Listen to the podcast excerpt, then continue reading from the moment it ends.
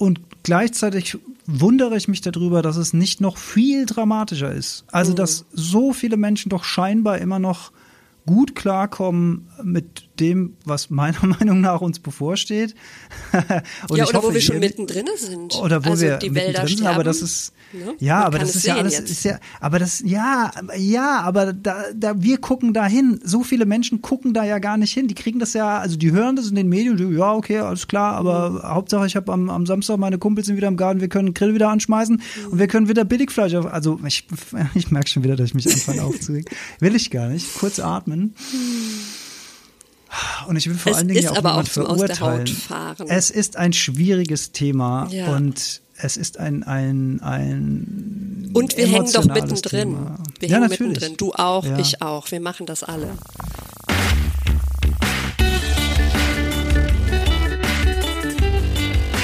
Die Heldenstunde, euer Podcast für ein gesundes und bewusstes Leben.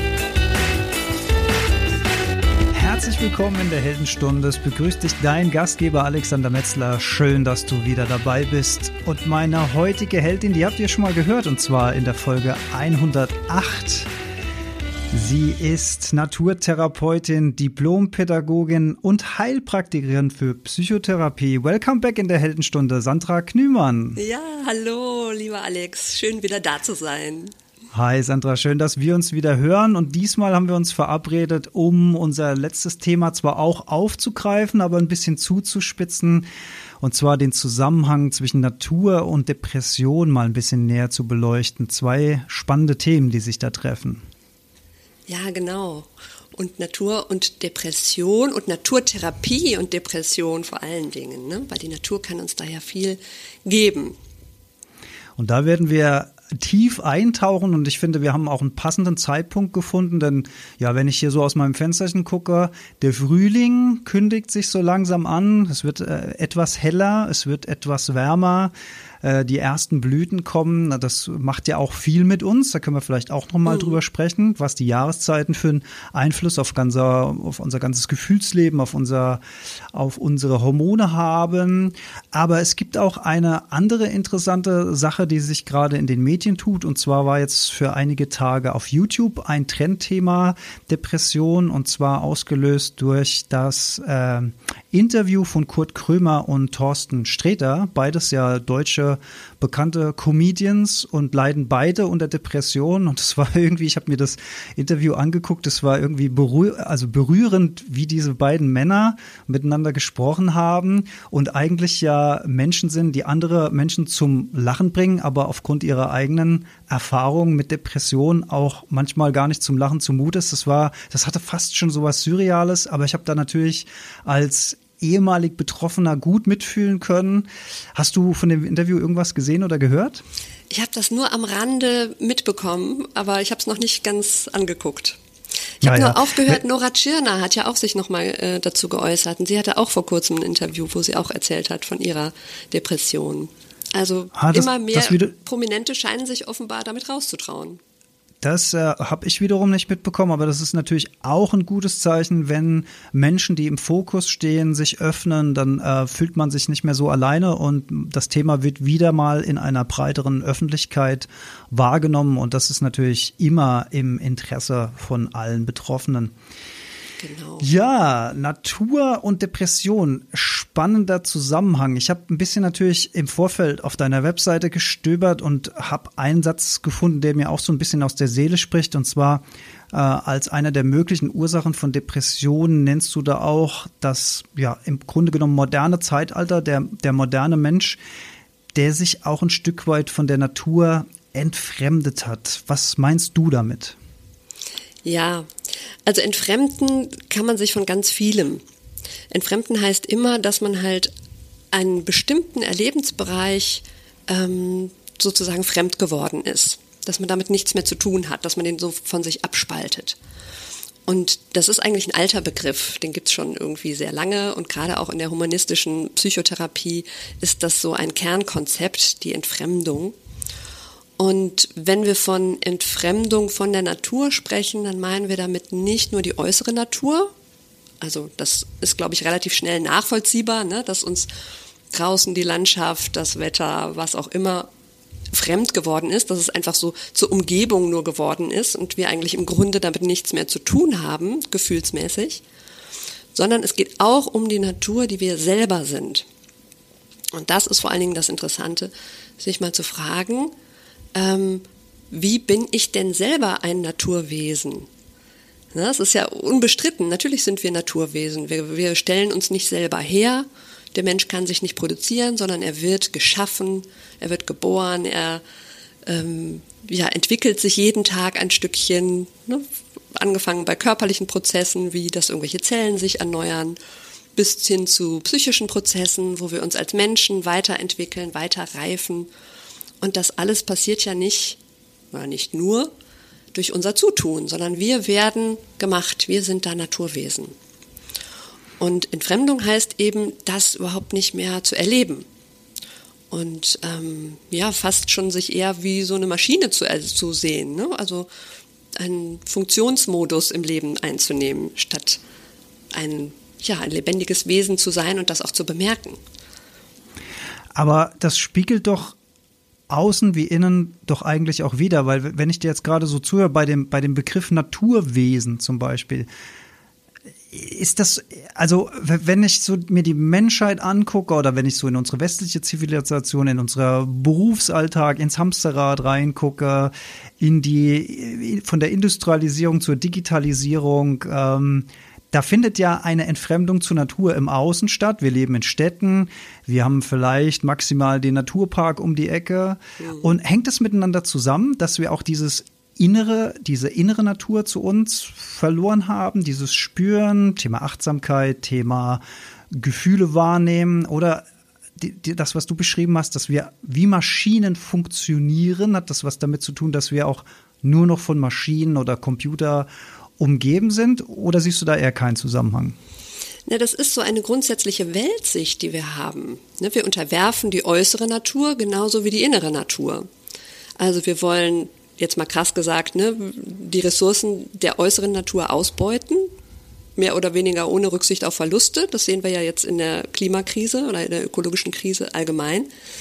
Und ähm, mit der gleichen Erwartung gehen wir auch an uns selbst heran. Ne? Wir wollen funktionieren.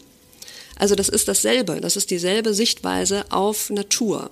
Ob wir mhm. das jetzt im Außen ausbeuten oder im Inneren ausbeuten oder unterdrücken. Kleines Beispiel, du hast gerade von den Jahreszeiten geredet und wie wir im Frühling aufblühen. Genauso gibt's ja auch eine Rückwärtsbewegung im Herbst und im Winter.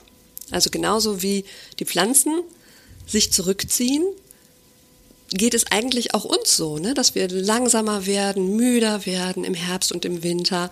Aber gestehen wir uns das zu?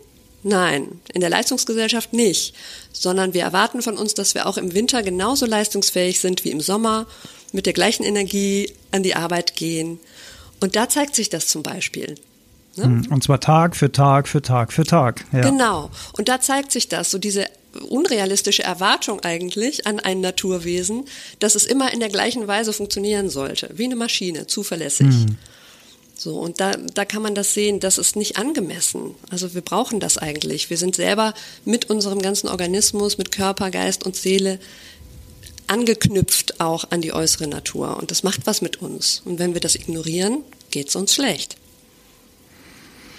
Wenn du als Heilpraktiker, Heilpraktikerin für Psychotherapie auf das Thema Depression schaust, wie würdest du denn die Depression definieren, den Begriff? Danke für diese Frage. ja, weil sie wird ja meistens wirklich sehr medizinisch ähm, definiert. Ne? So, das kennt man so im Alltag, dass es eigentlich die medizinische Definition so die Oberhand hat. Ich sehe das aber tatsächlich noch ein bisschen anders. Und ähm, aus naturtherapeutischer Sicht würde ich tatsächlich sagen, eine Depression ist sowas ähnliches, ähm, ja, vielleicht wie ein Wasserstrudel, wie ein Strudel im Fluss, der sich nur so um sich selbst kreist, der ja irgendwie ein stabiles Gebilde ist im Fluss des Lebens, aber eben auch, ja, auch auflösbar ist, so ein Strudel. Also es hat was mit Hemmnissen zu tun in der persönlichen Weiterentwicklung. Ähm, eine Depression ist für mich nicht also ich tue mich so schwer mit dem Krankheitsbegriff. Ne? Also ich würde mhm. sagen, es ist mit dem Begriff Krankheit kommen wir da nicht weiter, sondern eher mit ähm, dem Konzept von menschlicher Entwicklung, Weiterentwicklung und mit Hemmungen, also Hindernissen, die uns ja so Strudel verursachen, wo wir dann stecken bleiben. Das ist ganz lustig, weil ich spreche in dem Zusammenhang auch immer gerne von der Herausforderung Depression und vermeide eigentlich auch gerne das Wort Krankheit. Da mhm. ticken wir, glaube ich, recht ähnlich. Mhm. Ja. Ja, weil Krankheit, das ähm, klingt eher so, als ob das so vom Himmel fällt. Natürlich ist man nicht schuld an einer Krankheit, das kann auch entlastend sein, ne? aber es verschleiert auch so ein bisschen die Tatsache, dass, dass wir selber auch dafür verantwortlich sind, ne? wie wir leben und wie wir damit umgehen, mit den Lebensherausforderungen. Genau, deswegen finde ich das auch hilfreicher, sich klarzumachen, dass wir es auch selber in der Hand haben. Also es bringt einen selber wieder ähm, ja, zur Selbstwirksamkeit zurück. Das Gefühl, ich kann auch was daran ändern, wenn es eben nicht nur eine Krankheit ist. Ja, also wenn ich da mal aus dem Nähkästchen plaudern kann, so rückblickend, ähm, ich hatte ja die Diagnose schwere Depression vor allen Dingen so zwischen dem 25. und dem 35. Lebensjahr. Das waren so die, die ja, schweren Phasen, mhm. die ich äh, erlebt habe. Und äh, rückblickend muss ich sagen, glaube ich, dass da natürlich auch viel ähm, Gedanken, Einstellungen, Perspektiven eine Rolle gespielt haben. Also ein, ein großes Sammelsurium von einzelnen Teilen, die ineinander gespielt haben und die in so einen Negativkreislauf reingeführt haben. Also ich, ich würde sagen, wenn man als Kind oder als junger Heranwachsender da schon die richtigen Tools und Werkzeuge in die Hand bekommt und dir erklärt jemand, pass mal auf, deine Gedanken haben eine große Macht über dich, dann wäre da wahrscheinlich schon vielen Menschen geholfen. Wir kriegen das aber nicht beigebracht. Ähm, das heißt, entweder laufen wir eben blind in so eine Wand rein, weil wir nicht wissen, dass das Gedankenkonstrukt, das wir uns selbst erschaffen, so eine krasse Wirkung haben kann.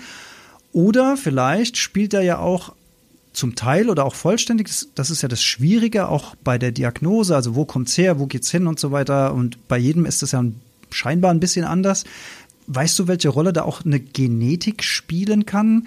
Also damit wir jetzt nicht nur sagen, okay, jeder ist dafür selbst verantwortlich, sondern das ist ja, liegt ja manchmal auch in Familien und wird über Generationen weitergegeben. Ja, also mit selbstverantwortlich meine ich auch nicht, dass das selbst verschuldet ist, sondern dass man selber die Verantwortung dafür trägt, mit den Herausforderungen des Lebens umzugehen. Mhm. So. Ähm, genau, kein Mensch weiß genau, wie Depressionen entstehen. Also es ist soweit in der Wissenschaft bekannt, dass es halt immer ein Zusammenspiel ist aus Bio, Psycho, Öko, sozialen Problemen. Ne? Also dass man ähm, sowohl auch eine genetische Disposition haben kann, also das ist auch zum Teil anscheinend vererbt. Ähm, natürlich können auch irgendwelche Live-Events dazu beitragen, also Verlust von Angehörigen oder traumatische Erfahrungen. Es kann sein, dass jemand das erlernt hat, also zum Beispiel so eine erlernte Hilflosigkeit, vielleicht von den Eltern mitbekommen hat, dass die sagen, ja, das schaffst du sowieso nicht und du kannst doch nichts und du bist doch nichts. Ne? Und ja, Denkmuster, Lebenserfahrungen, das alles spielt zusammen und keiner kann genau sagen, wie, wie groß der Anteil von welchem Faktor jetzt bei der Entstehung von einer Depression ist. Mhm, großer Anteil spielt auch, glaube ich, mit die Ernährung, also auch mhm. unser Mikrobiom, wie geht's, wie geht's unserem Darm, da wird ja auch gerne vom zweiten Gehirn gesprochen und so weiter. Aber man sieht schon, es ist eine, eine, ein komplexes Zusammenspiel von vielen, vielen Faktoren. Und ja, genauso breit ist natürlich auch die Bandbreite an Hilfe oder an Hilfsmitteln, die uns zur Verfügung gestellt wird. Wie sieht denn da die klassische Behandlung von einer Depression aus? Ja, genau. Jetzt sagst du das Wort Behandlung, ne? Also da sind wir bei der Krankheitsbehandlung. Ja, ja. Und äh, üblicherweise würde man, also wenn es einem schlecht geht, ne, wenn man sich antriebslos fühlt und niedergeschlagen, keine Lust mehr hat auf die Dinge, die man sonst so mochte, viel negative Grübeleien hat, Schlafstörungen und so weiter. Ne? Also wenn man solche Symptome einer Depression hat, würde man üblicherweise zum Arzt, zur Ärztin gehen und ähm, sich also in eine medizinische Behandlung begeben. Und die, die wer, wer wäre da, wer wär, du musst kurz, kurz ja. fragen, ist da, ist da der Hausarzt ähm, so die erste Anlaufstelle oder würdest du da schon äh, einen Facharzt empfehlen wollen? Mm, in der Regel gehen die Menschen ja erstmal zum Hausarzt, ne? wenn ja. sie erstmal gar nicht wissen, was, was das denn überhaupt ist. sein kann. Ne? Manchmal äußern ja. sich Depressionen ja auch sehr körperlich und man denkt dann, mhm. man hat irgendwie was Körperliches. Ne? Mhm. Und der Hausarzt sollte dann hoffentlich in der Lage sein, das auch zu erkennen und dann gegebenenfalls weiter zu verweisen. Man kann aber auch tatsächlich auch einen direkten Weg wählen. Man kann auch direkt zum Psychiater, zur Psychiaterin gehen. Das ist also ein Facharzt für Psychiatrie und Psychotherapie. Oder auch man kann direkt zum Psychotherapeuten gehen. Man braucht keine Überweisung. Man kann direkt dort einen Termin machen, zu einer Sprechstunde gehen und das mal erzählen, wie es einem geht. Und die Person kann genauso gut oder vielleicht sogar besser als der Hausarzt erkennen, ob das eine Depression ist oder nicht. Genau, und da sind wir auch schon bei einer Form der Behandlung, Psychotherapie. Genau. Mhm.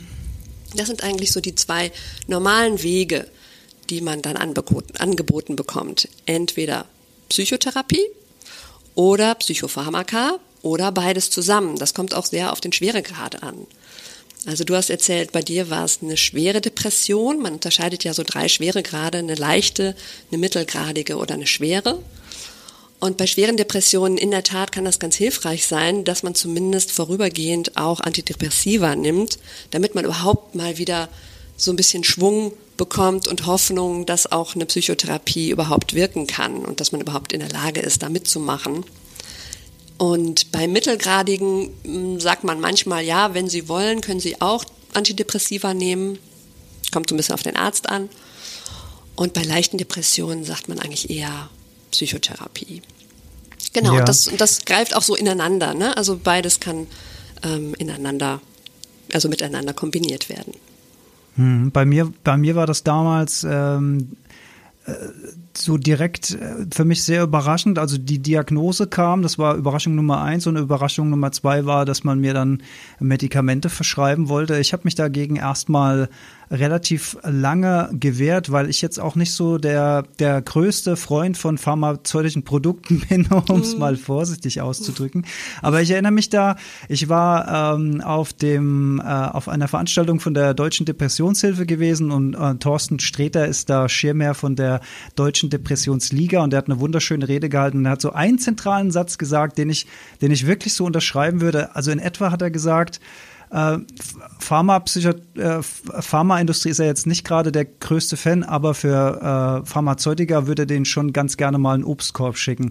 Und da habe ich so, also wirklich, ne? Da habe ich so ein bisschen in mich, in mich reingehört und habe gedacht, der, der, er hat einfach recht, weil mir damals, und das ist eine interessante Frage, die ich mir selbst stelle, also mit dem, mit dem, was ich heute alles weiß und mit dem, was ich damals nicht gewusst habe, fände ich es spannend zu wissen, hätte ich mit all diesen Tools, die ich heute kenne, mich auch aus dem Loch ohne Medikamente rausholen können oder wäre es tatsächlich nur mit Medikamenten gegangen? Denn in meinem Fall war es damals so, dass sie wirklich gut angeschlagen sind. Da hatte ich äh, Glück. Also nach, nach dieser Misstrauensphase, die ich da durchlebt habe, wo ich die nicht nehmen wollte und mhm. nochmal alles andere ausprobiert habe, kam es immer wieder zurück. Ich konnte, habe kein, kein adäquates Mittel gefunden, aber hatte auch noch nicht die Tools, wie ich sie mhm. heute habe. Deswegen diese, diese Frage, die, die ich mir wahrscheinlich niemals beantworten werden kann. Aber ähm, damals war es eben so, dass mich die Medikamente, ich sage immer so von minus zehn mal auf null zurückgebracht mm. haben, also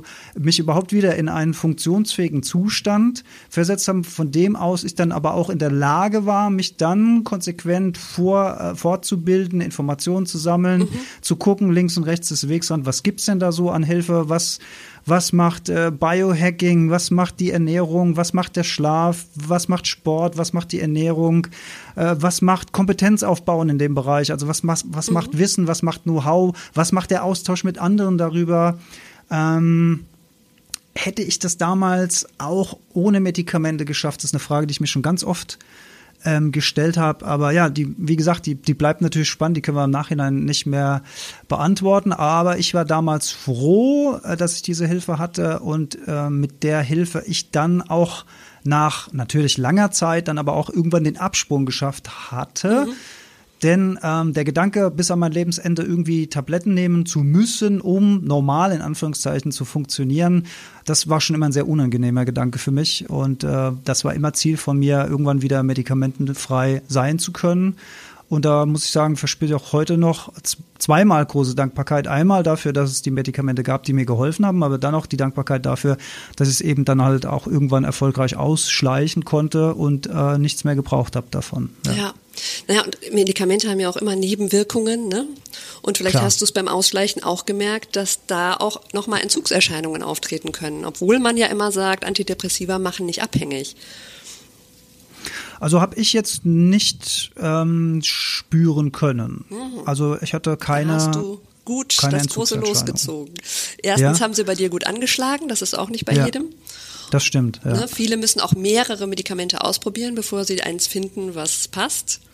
Mhm. Und dann eben das wieder abzusetzen, ist manchmal eben auch nicht so leicht. Also, was heißt ja. es nicht leicht? Es hat Nebenwirkungen. Ne? Es führt dann halt zu also, anderen Symptomen. Also was, was, ich, was ich halt ja, ja, was ich noch sagen wollte zum Thema, hättest du es geschafft? Also ja. wir müssen uns ja vor Augen halten, eine Depression ist ja ein potenziell lebensbedrohlicher Zustand. Also manche ja. Menschen, ich weiß nicht, wie tief du da gesunken warst, aber manche Menschen sind wirklich an der Schwelle zum Tod. So, und die sind nicht in der Lage, sich da mit Achtsamkeit zu beschäftigen oder mit ja, Ernährungskonzepten. Ne? Die können nicht ja. mehr aufstehen aus dem Bett. Exakt. Die denken nur, wie sie sich am besten jetzt umbringen können. Also für solche Zustände denke ich schon, dass man tatsächlich ein Hilfsmittel braucht, um überhaupt erstmal wieder einigermaßen bei null oder minus eins anzukommen, ne? weil man wirklich, mhm. wirklich am Boden ist und an der Schwelle zum Tod steht. So. Also da würde ich tatsächlich, auch weil ich auch wenn ich Heilpraktikerin bin und auch ähm, tatsächlich die Grenzen sehe der Psychopharmaka, aber da würde ich sagen, das rettet einfach Leben. Ja, ja, gut, dass du das nochmal so, äh, so deutlich sagst, weil würde ich so auch unterschreiben. Und ich finde auch dieses ganze Thema, ähm, äh, auch oft vor allen Dingen bei Männern, dass die sich dann keine Hilfe holen wollen oder das als eine Art Schwäche ansehen, äh, wenn sie sowas ähm, sich selbst auch eingestehen, also dieser Verdrängungsprozess und so weiter, ist natürlich völliger Quatsch, denn mhm. das ist so eine krasse Herausforderung, da muss man einfach nicht alleine durch. Und da kann man den Telefonhörer in die Hand nehmen und dann sollte man sich eingestehen, okay, ich habe ein Problem, ich brauche da jetzt einfach Hilfe. Da ist nichts falsch falsch dran, da ist nichts schwach dran, sondern das ist im Grunde genommen ein Zeichen von Stärke, genau. finde ich, ja. dass man, äh, dass man das akzeptiert und dann, ähm, dass man dann Verantwortung man, übernimmt für sich. Ja, exakt, ne? exakt. Und nicht irgendwie da weiter rumwurschtelt und äh, sein Leben versaut und dass viele ja. andere, die drumherum stehen. Ne? Das kommt noch erschwerend hinzu, genau. Mhm. Ja. Also das wäre so der klassische Weg. Ähm, und wir wollen jetzt natürlich auch mal so ein paar alternative ähm, Wege beleuchten, die durchaus äh, mit einem anderen Ansatz und aus, aus einer anderen Perspektive auf das Thema gucken. Mhm. Genau, zum Beispiel Naturtherapie. Zum Beispiel Naturtherapie. genau. Also wenn man ähm, tatsächlich einen anderen Blickwinkel hat, ne? wenn man nicht sagt, das ist eine Krankheit, die gehört behandelt, sondern wenn man eben aus der humanistischen Sicht draufschaut und sagt, das ist ein Erlebensphänomen, äh, was halt auftaucht, wie so ein Strudel im Lebensfluss, dann kann man viel eher seine eigene Wirksamkeit spüren. Ne? Dann kann man viel eher denken, okay, also ich als Mensch habe offensichtlich ein Problem in meiner Weiterentwicklung und da gehe ich jetzt ran und das schaue ich mir mal an. Ne? Wie erlebe ich eigentlich die Welt? Wer bin ich eigentlich? Was will ich eigentlich? Und sich mal wirklich mit diesen Kernfragen zu beschäftigen. Und darüber lösen sich diese Strudel ja auch wieder auf. Meistens, sage ich mal. Es mag auch andere Verläufe geben, ne, wo man wirklich was Organisches, eine organische Ursache auch hat. Da ist es damit nicht getan. Aber die aller, allermeisten Depressionen haben damit zu tun, dass man eigentlich ein Leben lebt, ähm, das gar nicht zu einem passt, das gar nicht angemessen ist. Und wenn man an diese Dinge dann rangeht, so und auch mit Hilfe von Naturerfahrung, das kann ich ja vielleicht gleich noch erklären, wie, wie das zum Beispiel sein kann. Mhm. Wenn man also an diese Dinge herangeht, sich wirklich mit sich selbst auseinandersetzt und auch Tools, wie du es nennst, kennenlernt, dann kann sich das einfach, kann dieser Strudel wieder sich auflösen und dann kommt der Fluss wieder ins Fließen. Weil so, so stelle ich mir das vor, dass so unser Leben so ein Lebensfluss ist, der eigentlich ganz von selbst ähm, fließt. Mhm. So, und manchmal wirft uns halt das Leben da so Steine rein, ne? da gibt's Hindernisse, dann müssen wir drum rumfließen, dann müssen wir irgendwie uns anpassen, damit müssen wir umgehen. Und ja, manchmal können wir das nicht so gut. Ne? Und dann gibt's diese Strudel, aber wenn wir dann lernen, damit umzugehen, dann kann es wieder frei fließen. Und dann braucht es auch vielleicht keine Psychotherapie mehr, sondern die Steine, die dann noch kommen, die kann man dann leichter umfließen. Tatsächlich, weil man Dinge dazugelernt hat, die man vorher nicht kannte, um mhm. damit umzugehen. Ja. Mhm. Genau, und du weil man sich auch anders kennengelernt hat. Also einfach auch einen besseren Kontakt zu sich und zu seiner eigenen menschlichen Natur gefunden hat. Ich, ich werfe gerade mal ein, ähm, da habe ich nämlich neulich, oder das ist schon ein bisschen länger her, auch eine interessante Passage in einem Buch gelesen, weil du auch gerade sagtest, dass man möglicherweise ein Leben lebt, das äh, so gar nicht zu einem passt, um das mal so ein bisschen greifbarer zu machen. Es gibt ja wahnsinnig viele Menschen, die zum Beispiel einen Beruf gewählt haben, der nicht zu einem passt. Und dann fragt man sich immer, wie, wie kann das denn sein? Naja, wir werden mit 15, mit 16, mit 17, in dem Alter werden wir gefragt, ähm, welche berufliche Laufbahn wir denn dann mal einschlagen wollen. Und mit äh, 14, 15, 16, 17 äh, haben wir ja. einfach noch nicht diese Weich, Weitsicht oder Weisheit, so eine äh, Entscheidung zu treffen. Das heißt, so eine Entscheidung kann durchaus auch falsch sein. Das Problem, was dann nur entsteht, und das fand ich da in der Passage so schön beschrieben, ist, man geht in so ein Berufsfeld rein, man eignet sich da eine Kompetenz an und man verdient auch Geld, man gibt dieses Geld aus, man gibt vielleicht auch äh, mehr Geld aus, weil man plötzlich mehr Geld verdient. Das heißt, man kommt auch in einen finanziellen Druck herein. Den kann man dann auch nicht mehr sein lassen, weil dann muss Kohle reinkommen, um vielleicht einen Kredit zu äh, bedienen und so weiter. Also man, man baut sich selbst so einen goldenen Käfig aus, aus einer Entscheidung heraus, die man mal als 15- oder 16-Jähriger getroffen hat. Und wenn man dann ein paar Jahre in diesem Berufsfeld drin war und dann äh, feststellt, das macht mich aber alles gar nicht glücklich, dann ist es natürlich schwierig, sich das mhm. selbst einzugestehen, dass man mal vielleicht eine falsche Entscheidung getroffen hat. Äh, es ist schwierig, das der eigenen Familie zu kommunizieren. Ja, ich will aber eigentlich lieber was ganz anderes machen. Ja, aber wieso denn? Du bist doch erfolgreich, du bist doch da jetzt Führungskraft, du hast, du verdienst, du verdienst doch gut. Mhm, der, genau. der Satz kommt dann vielleicht. Alles. Ja. Warum genau, du hast doch alles. Ja, genau, genau. Das ist ja auch also, schön, ja. Also ich glaube, da wird sich der eine oder die andere vielleicht wiedererkennen. Und natürlich, es ist nicht einfach so einen eingeschlagenen Weg äh, zu korrigieren und sich selbst einzugestehen, das war vielleicht nicht so schlau und ich würde vielleicht doch lieber was ganz anderes machen. Ja, oder vielleicht war es doch schlau. Also es war ja, zu dem Zeitpunkt war das die richtige Entscheidung. Genau. So, äh, unter dazu Fakten, kann man ja auch damals stehen, auf dem ne? Tisch lagen. Genau. genau. So, genau. weil man einfach noch nicht den Weitblick hat und weil, was weiß ich, man das Geschäft des Vaters übernehmen muss, soll, äh, macht man das halt, dann ist das zu dem Zeitpunkt die richtige Entscheidung. Aber mhm. das muss sie nicht für das ganze Leben lang sein. Ja. Genau, und du hast dich jetzt nochmal relativiert, das fand ich jetzt gut. Du hast nämlich erstmal gesagt, dann kann man da nicht mehr raus, weil man dann ja so hohe Ausgaben hat und der Lebensstandard, dann kann man nicht mehr raus. Mhm das denkt man ja nur. Ne? Später hast du ja, gesagt, genau. das ist schwierig. Stimmt, ja, ja es wird schwieriger, ja. aber man kann jederzeit und es gibt überhaupt kein Muss. Ne? Nur der Preis wird halt höher. Und wenn man, wenn man nicht bereit ist, den Preis zu bezahlen, zum Beispiel ne, weniger Geld zu verdienen, weil man dann den Beruf wechselt oder vielleicht auch mal arbeitslos sein oder oder. Wenn man nicht bereit ist, den Preis zu zahlen, dann bleibt man da. Und dann, mhm. ja, dann wird man vielleicht sehr unglücklich. Ja. Oder ist es und ändert nichts dran? Ja, ja, es ist, äh, ist eine Herausforderung. Bleiben wir mal bei dem Begriff. Ja. Genau.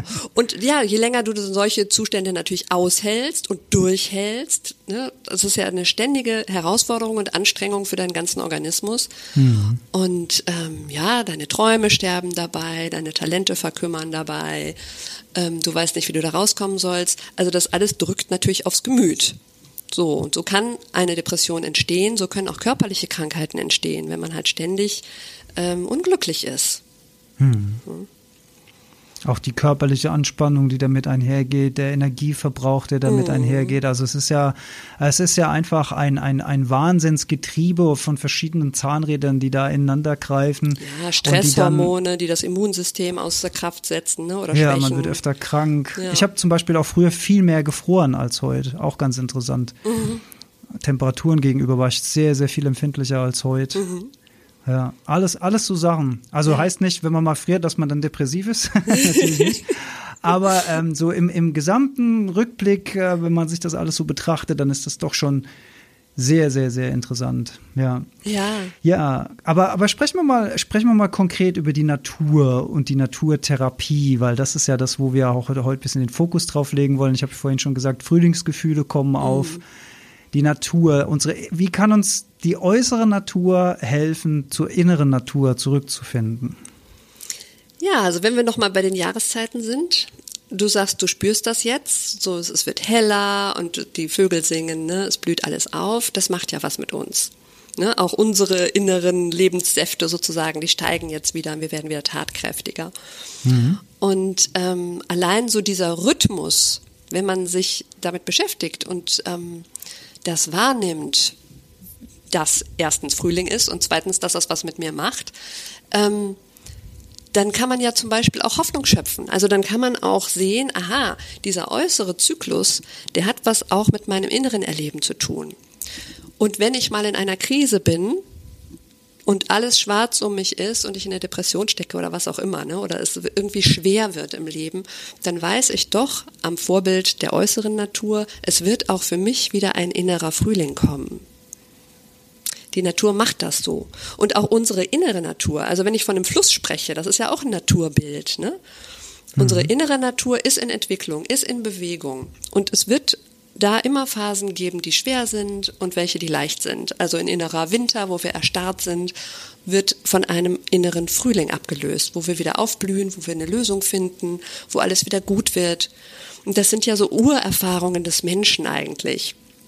Du kennst bestimmt diesen ähm, Satz, wenn du denkst, es geht nicht mehr, kommt irgendwo ein Lichtlein her. Natürlich, ja. Ne? So, das ist ja auch so eine Urerfahrung, dass es immer wieder, ja, immer wieder leichter wird, immer wieder heller wird. Zum Beispiel. Ja, ja, aber dazu gehört natürlich dann auch ein Vertrauen darauf, dass der Frühling kommt. Genau. Und wenn man tief in der Depression drinsteckt, dann kann man sich das ja fast gar nicht vorstellen, dass da von irgendwoher ein Lichtlein kommt. Genau. Und das genau. macht es ja, das macht es ja auch so schwierig. Genau. Und das kann passieren. Jetzt sind wir wieder bei den Ursachen oder ein Baustein, der dazu beiträgt, dass man in eine Depression verfällt, ist, wenn man eben das nicht mehr weiß. Wenn man nicht mehr weiß, dass es Zyklen gibt. Mhm. Also weiß jetzt in Anführungszeichen, ne? wenn man das nicht mehr erlebt, wenn man nicht mehr so daran angeschlossen ist. Hat das Vertrauen nicht mehr dazu. Genau. Ja. Mhm. Wenn man nicht erlebt, dass man selber dazugehört zu diesem Naturrhythmus. So, dann fühlt man sich abgetrennt und das ist eigentlich schon der Normalzustand hier für den westlichen Menschen. Ne? Dann fühlt man sich mhm. abgetrennt und isoliert von dem Gesamtzusammenhang und das kann ein Faktor dafür sein, dass man eben in solche dunklen Löcher fällt. Und die Naturtherapie hilft uns aber dabei oder kann uns dabei helfen, da wieder zurückzufinden. Genau, also das wieder zu erleben, mitzubekommen. Ne? Aha, da draußen gibt es solche Zyklen. Aha, das macht was mit mir. Ich fühle mich auch so, wie ich draußen äh, die Dinge erlebe. So erstens mal das, wieder viel mehr Kontakt zu bekommen zu außen und auch zu innen. Also auch die eigenen Gefühle überhaupt zu spüren, die Gedanken wahrzunehmen und die sein lassen zu können. Das gehört ja auch dazu. Also die innere mhm. Natur mit ihren Stimmungen, ähm, ja, Impulsen, Gedanken, Emotionen, alles, was so in uns abgeht, die Träume, die Visionen, die Vorstellungen, die wahrnehmen zu können überhaupt und zuzulassen. So, das ist auch schon mal etwas, was, was viel mit Natur zu tun hat und was uns beim Leben hilft. Wenn wir zum Beispiel nicht Gefühle unterdrücken müssen. Ne, also wir hatten vorhin dieses Bild von dem Menschen, der da eine Führungsposition hat, jeden Tag zur Arbeit geht, irgendwie glaubt, dass er da nicht raus kann. Der muss ja ganz viel unterdrücken. Der darf sich ja ganz viel nicht eingestehen. Der darf sich nicht seine Erschöpfung, seine Frustration über seine vergeudete Lebenszeit, all das darf er sich nicht eingestehen. Seine Angst. Sondern er muss immer weitermachen. Und das mhm. erhöht den Druck. Und das verhindert natürlich auch, dass er andere Strategien findet, ne, wie er auch damit umgehen könnte oder Lösungen findet. Ja, kann ich, kann ich sehr gut nachvollziehen. Ja. Und wenn, wenn wir uns den also wenn wir mal einen Blick, also wir reden jetzt natürlich die ganze Zeit von Naturtherapie, aber wenn wir uns das jetzt mal ganz praktisch anschauen, ich komme zu dir und sage, ey Sandra, mir geht's nicht so gut. Äh, genau, gehört, mit so einem Lächeln kommst du zu genau, mir. Genau, genau. Ey, mir geht's nicht wie geht's so gut. ja, nicht so gut. ja, nicht so, nicht so ganz super. Mach, mach doch mal Naturtherapie mit mir. Genau. Was, was macht die Sandra dann mit mir? Ja, genau. Ähm, die Sandra macht erstmal keine Standardsachen mit dir. Also die sagt nicht, aha, hier haben wir eine Depression, jetzt äh, machen wir Plan A, sondern die guckt, wie ist denn dein Leben gerade? Wo stehst du denn? Was bist du denn für ein Mensch? Was ist dir wichtig? Wo hakt's? Ne? Mhm. Und dann guckt sie, ähm, ja, wie kommst du da wieder in Fluss? So, das ist bei jedem Menschen anders. Aber du willst es konkret haben, ich merke das schon. ja, man muss sich das ja mal vorstellen können. Genau, also zum Beispiel kann das sein, ähm, dass wir ähm, rausgehen Ne, also bei mir in der Praxis kann man immer sich entscheiden, ob man drinnen in, im äh, Therapiezimmer sitzt oder ob wir rausgehen in Wald, Wiese. Zum Beispiel kann das also heißen, wir gehen raus und laufen barfuß, um wieder so ein Gefühl zu bekommen für den eigenen Körper, zum Beispiel, um überhaupt eine emotionale ähm, Reaktion zu bekommen, weil das ist ja auch ein Kennzeichen von Depressionen, dass die Leute immer gefühlsärmer werden. Oh ja. Mhm. ja. Also man hat oft so landläufig das Bild, Depressive sind äh, immer traurig, das stimmt aber gar nee, nicht. Dann geht es ihnen ja noch gut. Quasi. Genau, dann können sie ja. wenigstens noch was fühlen. Also eine richtig schwere Depression heißt, man fühlt nichts mehr, man ist innerlich mhm. tot. Ja.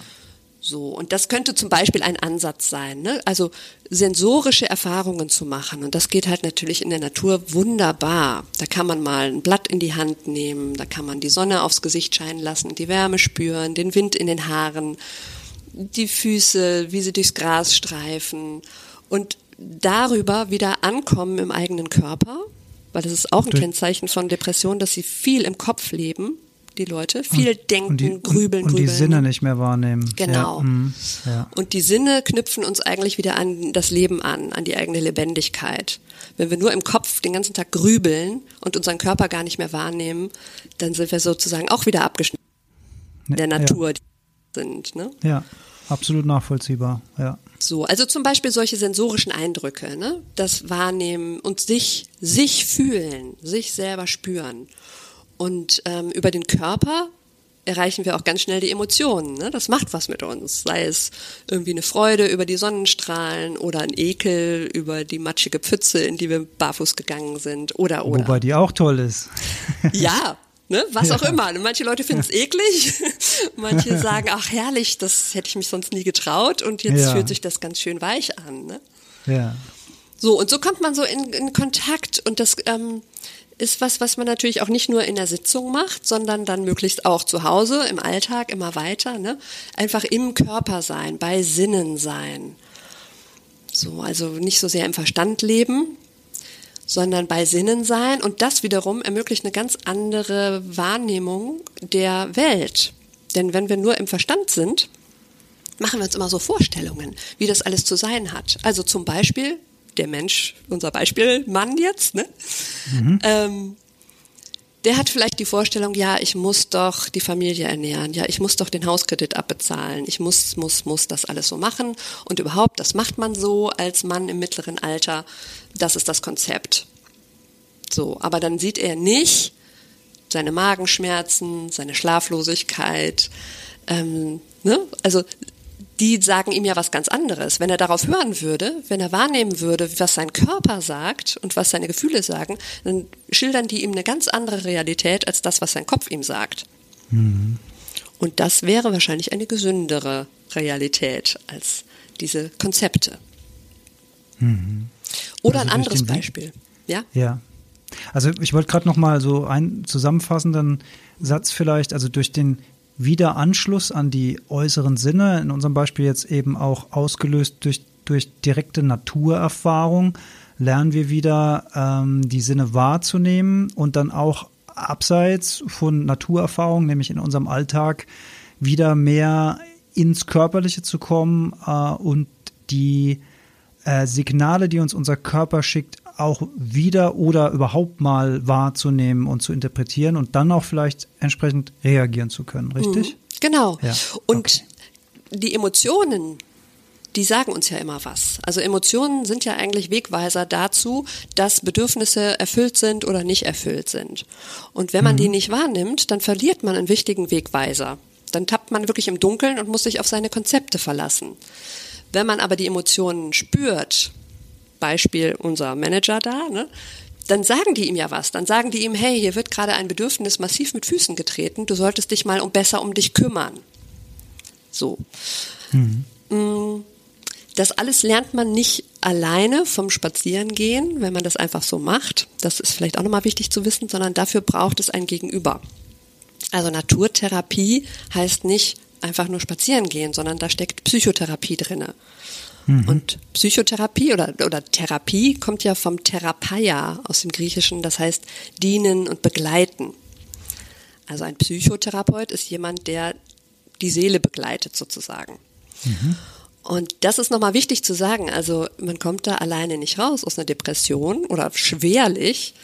Aber wenn man jemanden dabei hat, der eben das aufgreift, der zum Beispiel Übungen zur Verfügung stellt, der aber dann vor allen Dingen das auch wieder in die therapeutische Beziehung integriert, also das heißt mit dem Menschen darüber spricht und nachfragt und erforscht, aha, was sind das jetzt für Gefühle, was kommt denn da auf, aha, und äh, was nehmen Sie hier wahr und wie erleben Sie sich, ja, und das akzeptiert und wohlwollend ähm, aufgreift, dann kann sich durch diese therapeutische Beziehung was ändern im Klienten. Weil er nämlich mitkriegt, aha, ich kann hier was entdecken, was, was ich sonst nicht entdeckt hätte, weil er ist natürlich so in seinem Film oder in seiner Wahrnehmung. Und zweitens, das, was ich entdecke, ist in Ordnung so, das darf so sein. Und ich finde auch einen Weg, damit umzugehen. Und das kann man finden, wenn man mit einem Therapeuten zusammenarbeitet.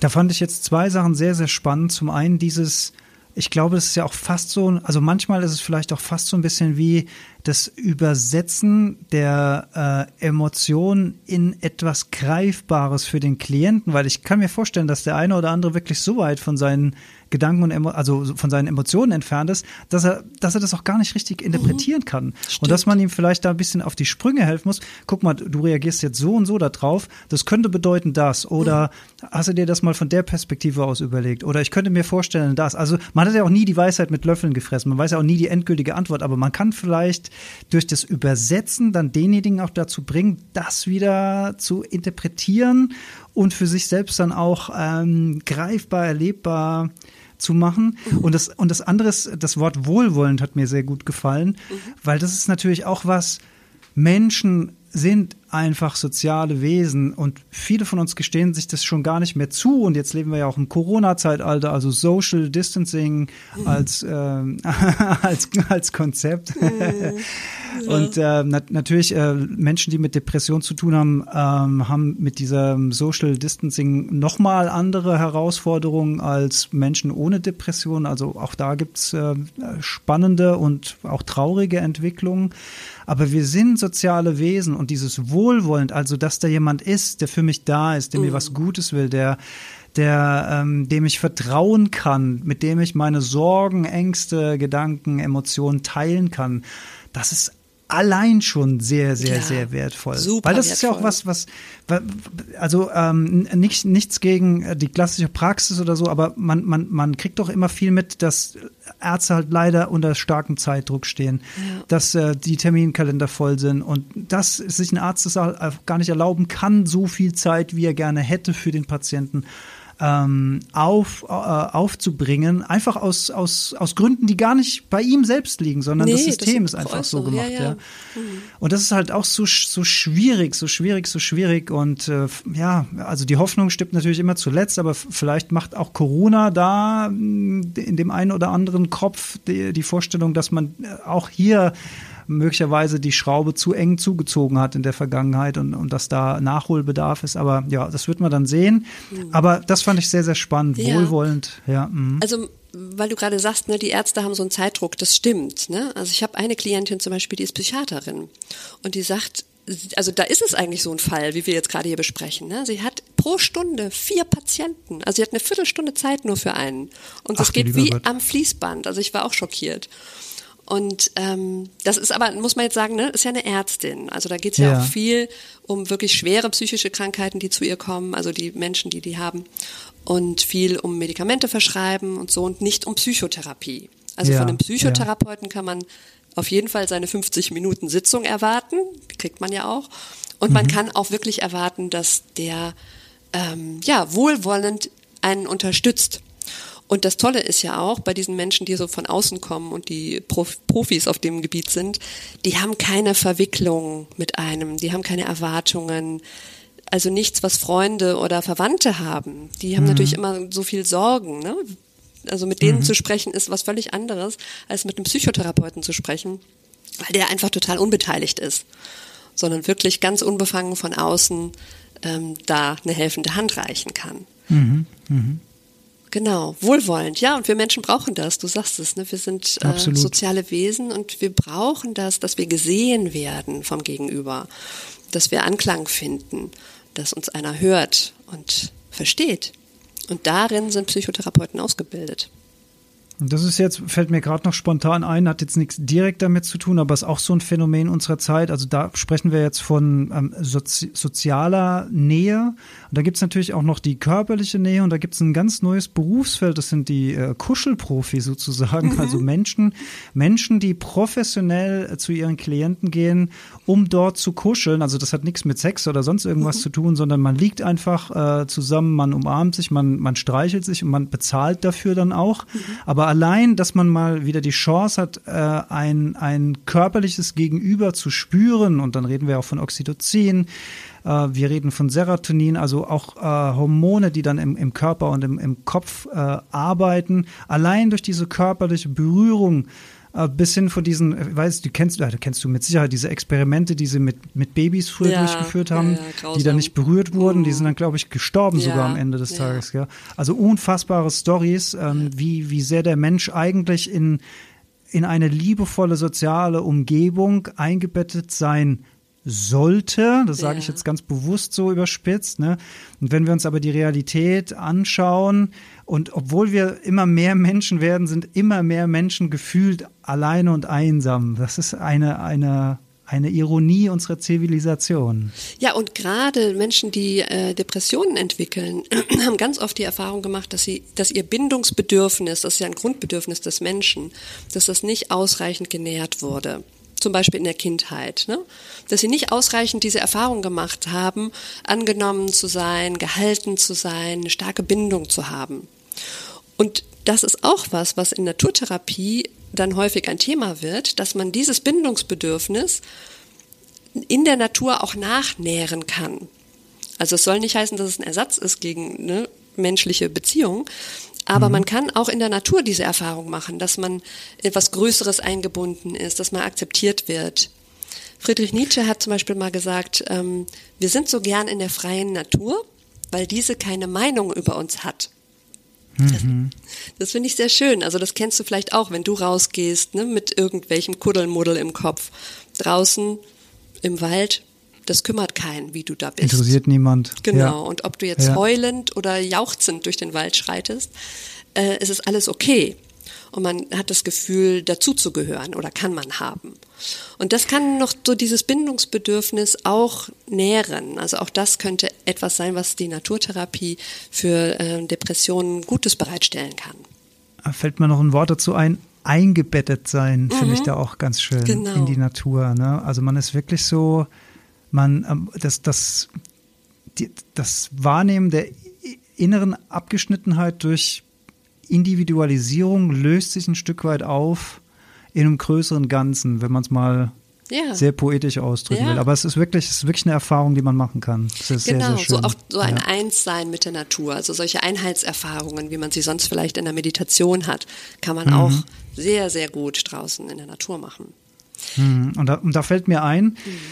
das ist, das ist, also ich sage ja immer, ich habe, ähm, ich bin da gut weg von dem Thema, aber eine Sache ist dann doch wieder etwas, was mich immer wieder sehr traurig macht. Aber es ist wahrscheinlich auch normal. Also für jemand, der mal durch so ein Tal geschritten ist, der fragt sich natürlich, also das tue ich mich, tue ich mich heute ja auch fragen ist das jetzt noch, sind das jetzt noch Nachwirkungen von, von einer Depression oder ist das einfach so ganz normale Traurigkeit, wie sie jeder Mensch empfindet? Das kann man natürlich nicht sagen, weil man hat ja keinen eins zu eins Vergleich. Ich weiß ja nie, wie traurig mhm. oder wie glücklich sind denn andere Menschen, sondern ich weiß ja immer nur, wie traurig oder wie glücklich bin ich. Mhm. Wenngleich ich natürlich deutlich unterscheiden kann zwischen dem Zustand, in dem ich damals war, das hat nichts mehr mit dem Zustand zu tun, äh, wie ich mich heute fühle. Mhm. Dennoch ähm, gibt es natürlich Phasen ähm, und ich bin da immer sehr, sehr achtsam und sehr wachsam und gucke halt da drauf. Und ich glaube, das ist auch ein ganz wichtiger Prozess, ja. dass man das weiterhin tut. Aber wo ich nach wie vor einfach meine Schwierigkeiten habe, ist, wenn ich gerade bei dem Thema Natur, wenn, ich, wenn wir dann auch kurz Naturvernichtung, Lebensraumvernichtung, Artensterben, Klimawandel, also mhm. diese Themen im Großen oder jetzt auch im Kleinen, dass in, Deut in Deutschland im Jahr 2021 immer noch diskutiert wird, dass irgendwelche Dörfer abgerissen werden, um mhm. auch da wieder an Kohle ranzukommen. Also dieses ewig gestrige Denken und dieses diese, diese Hilflosigkeit gegen, gegenüber einem, einem System, das möglicherweise ja auch mal seine Berechtigung hatte, das aber wirklich, wirklich sehr, sehr lange überholt ist. Und äh, man möchte es manchmal heraus, hinausschreien in die Welt, sag mal, seid ihr eigentlich bekloppt? Mhm. Dann weiß ich natürlich selbst wieder, in dem Moment, wo ich mich darüber aufrege, mache ich, betreibe ich ja auch wieder Umweltverschmutzung auf eine Art und Weise, indem ich diese Negativität in die Welt schicke. Versuche ich mich dann auch wieder dran zu erinnern, ja, äh, gibt da nicht zu viel Druck drauf und so, ist mir schon alles klar. Aber ich hadere nach wie vor mit diesem Thema, auch gerade weil mir die Natur so am Herzen liegt, kann ich ja. so wenig verstehen, dass es so Menschen gibt, die da so äh, mit Füßen drauf rumtrampeln. Wenn sie es wenigstens wirklich so machen würden, barfuß durch den Wald laufen. Aber ich meine das natürlich in einem, in einem anderen Bild. Ah, was, das ist eine lebensfeindliche Politik, ne? So, ja, natürlich, ja. als lebendiges Wesen sollte man sich darüber aufregen und sollte man dafür sorgen, äh, dass da, ja, dass das aufhört. Es gibt übrigens ähm, auch schon mehrere Forscher, die auch ja da schon sagen wir mal, naja, es sind nicht keine richtigen Diagnosen, aber die schon Bezeichnungen dafür gefunden haben für unsere Reaktion auf solchen Naturverlust. Also ich mhm. habe zum Beispiel in meinem Buch, ich habe ein Buch geschrieben über Naturtherapie, da habe ich mal zwei Begriffe aufgegriffen. Da gibt es einmal von Richard Louf das Naturdefizitsyndrom, so hat er das genannt, mhm. was durchaus auch mit depressiven Verstimmungen einhergeht. Und er hat dafür ähm, Studien ausgewertet über das heutige Naturverhältnis von Kindern und hat ja kam zu dem Schluss, ne, dass das, wie die Kinder reagieren, die so wenig Naturerfahrung überhaupt noch machen können in ihrem Alltag, das hängt halt damit zusammen. Ne? Also das ist so, ein, ja, so eine Ängstlichkeit, so eine Depressivität. Man kann es nicht wirklich Depression nennen, aber ähm, ja, genau. Und er nennt das äh, Naturdefizitsyndrom. Mhm, interessant. So. Und von ähm, Glenn Albrecht, das ist ein australischer Philosoph, gibt es den Begriff Solastalgia. Das bedeutet sowas wie Heimweh. Und er mhm. hat diesen Begriff geprägt für Menschen, die zum Beispiel vom Kohleabbau betroffen sind, vom Tagebau. Deswegen komme ich gerade drauf, weil du vom Tagebau sprichst. Mhm. Also wo Teile ihrer Heimat zerstört werden, wo sie umsiedeln müssen oder wo es große Waldbrände gab, ne? also wo ihre natürliche Umgebung zerstört wurde, dass die tatsächlich auch mit, ja, natürlich äh, mit Symptomen reagieren. Und er hat ja. dieses Wort Solastalgia dafür gewählt. Mhm. Oder Klimaangst liest man auch immer häufiger. Also natürlich ja. reagieren wir darauf. Und ich bin auch überzeugt davon, dass das auch einen Anteil leistet an wirklich manifestierten und diagnostizierbaren psychischen Störungen. Das glaube ich auch. Und gleichzeitig wundere ich mich darüber, dass es nicht noch viel dramatischer ist. Also, dass so viele Menschen doch scheinbar immer noch gut klarkommen mit dem, was meiner Meinung nach uns bevorsteht. und ja, oder hoffe, wo wir schon mittendrin sind. Oder wo also wir die Wälder sind, aber das ist ne? ja, aber das ist ja alles ist ja, aber das ja, ja, aber da, da wir gucken da hin. So viele Menschen gucken da ja gar nicht hin. Die kriegen das ja, also die hören das in den Medien, die, ja, okay, alles klar, aber mhm. Hauptsache ich habe am, am Samstag meine Kumpels sind wieder im Garten, wir können Grill wieder anschmeißen mhm. und wir können wieder Billigfleisch auf, also ich, ich merke schon wieder, dass ich mich anfange aufzuregen. Will ich gar nicht. Kurz atmen. Mhm. Und ich will vor es allen Dingen ja auch aber auch verurteilen.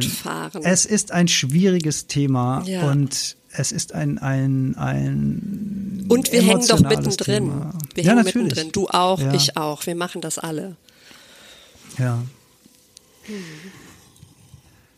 Ja, und, und deswegen, wenn wenn wenn es mal irgendwann keinen Wald mehr gibt, dann kann die Sandra natürlich auch keine Naturtherapie im Wald mehr machen und so weiter. Ne? Ja. Also mal, also auch, auch das mal irgendwie. Also das ist, ich, ich empfinde das als nach wie vor bedrohlich, wenn ich so an mich ranlasse, aber mir geht's in daher schon viel besser, dass ich besser gelernt habe, damit umzugehen und es nicht so tief in mich reinzulassen, weil auch das ist eine Erkenntnis aus all diesen Prozessen, die ich durchgemacht habe, dass natürlich niemandem geholfen ist, wenn es mir deswegen schlecht geht. Ja, also deswegen genau. geht's keinem Wald besser und keinem Koala in Australien besser oder keinem Eisbär besser auf seiner Eisscholle, wenn ich mich deswegen schlecht fühle. Genau. Es hilft einfach nur was, entweder durch ein gutes Beispiel versuchen, andere zu inspirieren oder eben auch an Protestaktionen teilzunehmen oder eben auch Parteien zu wählen, die scheinbar da äh, andere Wege einschlagen, als es die Mhm. wirtschaftsorientierten Parteien machen. Das sind so die Mittel, die wir halt zur Verfügung haben.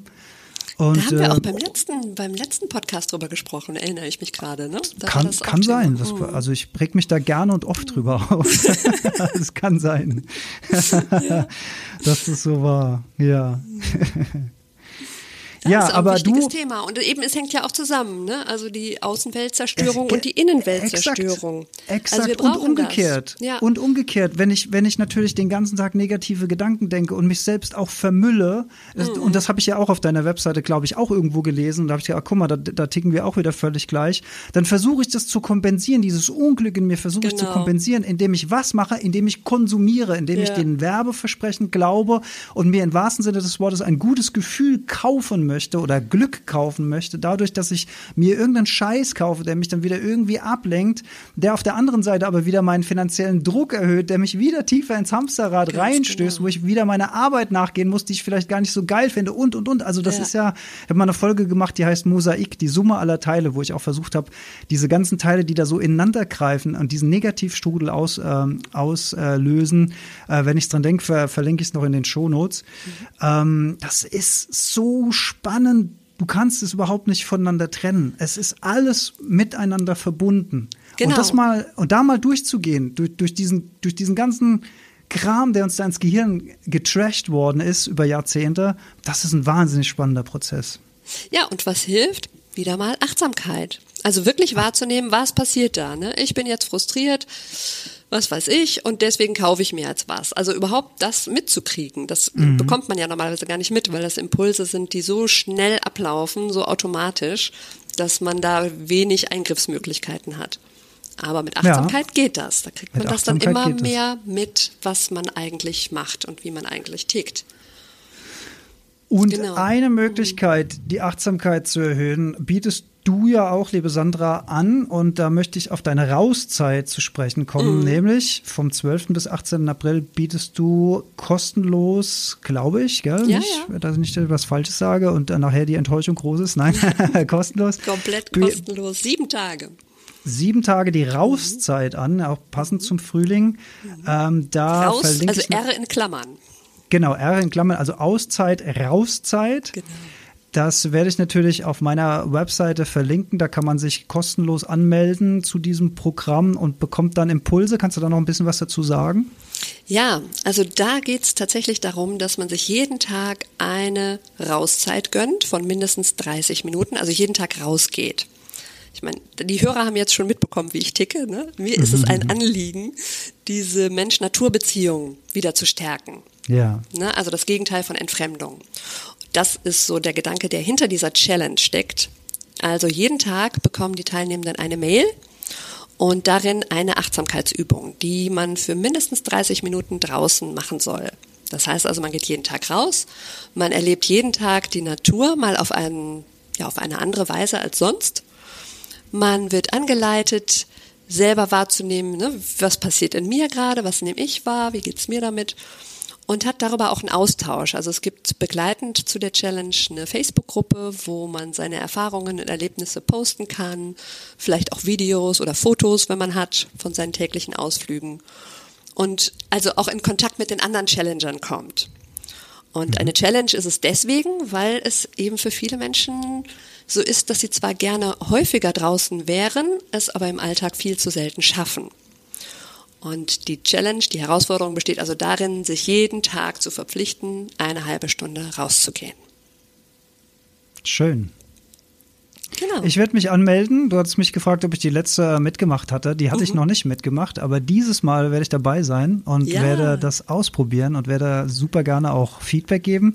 Ja. Und, und, mir ist dabei gerade noch, weil wir auch Zusammenhang Depression Natur heute sprechen, ein Tool, was ich noch mitgeben möchte, was auch mit der Syn oder Resynchronisierung, wie ich es immer nenne, mit der Natur zu tun hat, ist ähm, eine feste Morgenroutine, die uns morgens schon, bevor so das berufliche Hamster-Alltagsrad losgeht, ähm, dass wir rausgehen ein paar mhm. Minuten und, und, ich spreche da immer von einer ganz kurzen Bewegungseinheit. Das kann spazieren gehen oder in meinem Fall jogge ich meistens ein bisschen, wenn ich so gar keinen Bock habe, spaziere ich ein paar Minuten. Und es geht mir nicht um den Sport, also es geht mir auch ein bisschen um die Bewegung, also ein bisschen Kreislauf, ein bisschen Herz ein wenig atmen und so weiter. Aber es geht mir vor allen Dingen auch darum, wieder ähm, Synchronität zu den Tageszeiten aufzubauen. Mhm. Weil auch das ist so eine Entfremdung und das hat mit unserem modernen Zeitalter zu tun. Also vor, vor wenigen hundert Jahren gab es ja sowas wie äh, Lichtquellen noch gar nicht. Ne? Wir hatten mhm. früher das Feuer, dann hatten wir irgendwann Fackeln, dann hatten wir irgendwann das Gaslicht und dann kam irgendwann die Elektrizität, aber das ist noch gar nicht lange her. Mhm. Das heißt, das, was wir heute als völlig normal erleben, dass wir den Nacht, äh, die, die Nacht zum Tag machen können, dass wir einfach elektrisches Licht von morgens bis abends super günstig in unseren privaten Haushalten haben, ist eigentlich streng genommen ein super Luxusgut, womit wir aber völlig selbstverständlich und verschwenderisch umgehen und uns dadurch natürlich auch sehr, sehr stark von, von der natürlichen Tag- und Nachtgleiche entfernt haben. Mhm. Und wenn man mal wieder so einen Sonnenaufgang sieht und spürt und wenn man morgens in die aufgehende Sonne, in dieses rote Licht schaut, als Signalgeber dass jetzt der Tag beginnt als Signalgeber fürs Gehirn und für den Körper und das auch abends macht. Also ich stelle mich wahnsinnig gerne abends ins Sonnenuntergangslicht und gucke der Sonne. Also man kennt es ja meistens nur aus dem Urlaub, aber natürlich kann man das auch äh, zu Hause machen. Und genau, wenn, Sonnenuntergang also, ist immer so das klassische Bild. Sie geht natürlich über dem Meer unter. Ja, nee, die geht auch über einer Stadt unter. Genau. Man muss manchmal ja. halt ein bisschen laufen oder äh, da weggehen, wo man gerade ist. Äh, das ist natürlich dann, wenn man in, in, in so einem Stadtviertel lebt oder so, mit mit, einer gewissen Mühe verbunden. Mhm. Vielleicht muss man es ja auch nicht jeden Tag machen, vielleicht reicht es ja auch einmal in der Woche. Aber dass man dass man das mal wieder spürt. Und das hat dann auch mit dem Wetter morgens zu tun. Dann sagen die Leute, ja, aber wenn es regnet, dann sag ich, ja, geil, wenn es regnet, mhm. raus, weil dann mhm. freust du dich am nächsten Tag auch wieder, wenn die Sonne scheint. Dann ja, und man hat, das, die Natur ganz das, für sich alleine, weil bei Regen will keiner raus. Man ist das also schön unter sich. Sogar, sogar bei Corona, also da habe ich ja die Erfahrung gemacht, was, was mich durchaus freut, dass viel mehr Menschen draußen rumlaufen, mhm. weil das ja auch so die einzige Möglichkeit ist, diese, diese haben während irgendwelchen diversen Lockdowns. Mhm. Ähm, gutes Zeichen, dass die Leute rausgehen. Aber stimmt, wenn es regnet, dann hast du die Felder und die Wälder noch weitgehend für dich mhm. alleine. Aber selbst da werden es langsam mehr. Also auch, auch das sehr erstaunlich. Ja, und dann einfach mal wieder dieses Spüren, ist da Nebel? Es ist noch dunkel morgens. Im Winter ist es natürlich um die Zeit, wo ich aufstehe, noch dunkel. Ja, dann ist es dunkel. Dann, dann freue ich mich aber auch auf den Frühling, wenn es dann wieder heller wird und so. Also auch dieses Spüren, dieses Akzeptieren der Zustände und auch dieses Erfolgserlebnis, wenn du, wenn du bei Kälte und Regen draußen mhm. warst und ich wie gesagt, zehn Minuten, Viertelstunde. Ich rede davon nicht, nicht eine Expedition daraus machen, mhm. ja, sondern einfach nur mal wieder spüren und fühlen. Und danach fühlt man sich gleich besser. Also man fühlt ja. sich immer besser, wenn man aus der frischen Luft wieder reinkommt. Ja. Auf jeden Fall. Und ich möchte noch was hinzufügen.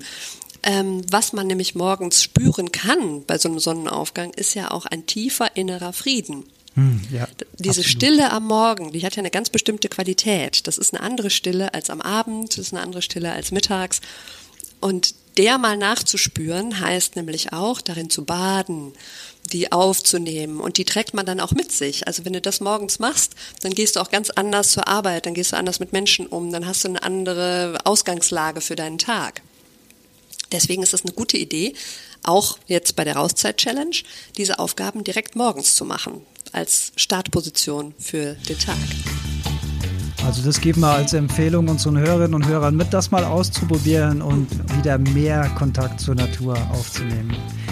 Liebe Sandra, vielen, vielen Dank für deine Zeit und für das schöne Gespräch. Ich habe schon geahnt, dass wir uns da sehr, sehr einig sind auf dem Weg, auf der Stunde, die wir da zusammen verbringen. Aber da ticken wir wirklich sehr, sehr ähnlich. Sehr schön.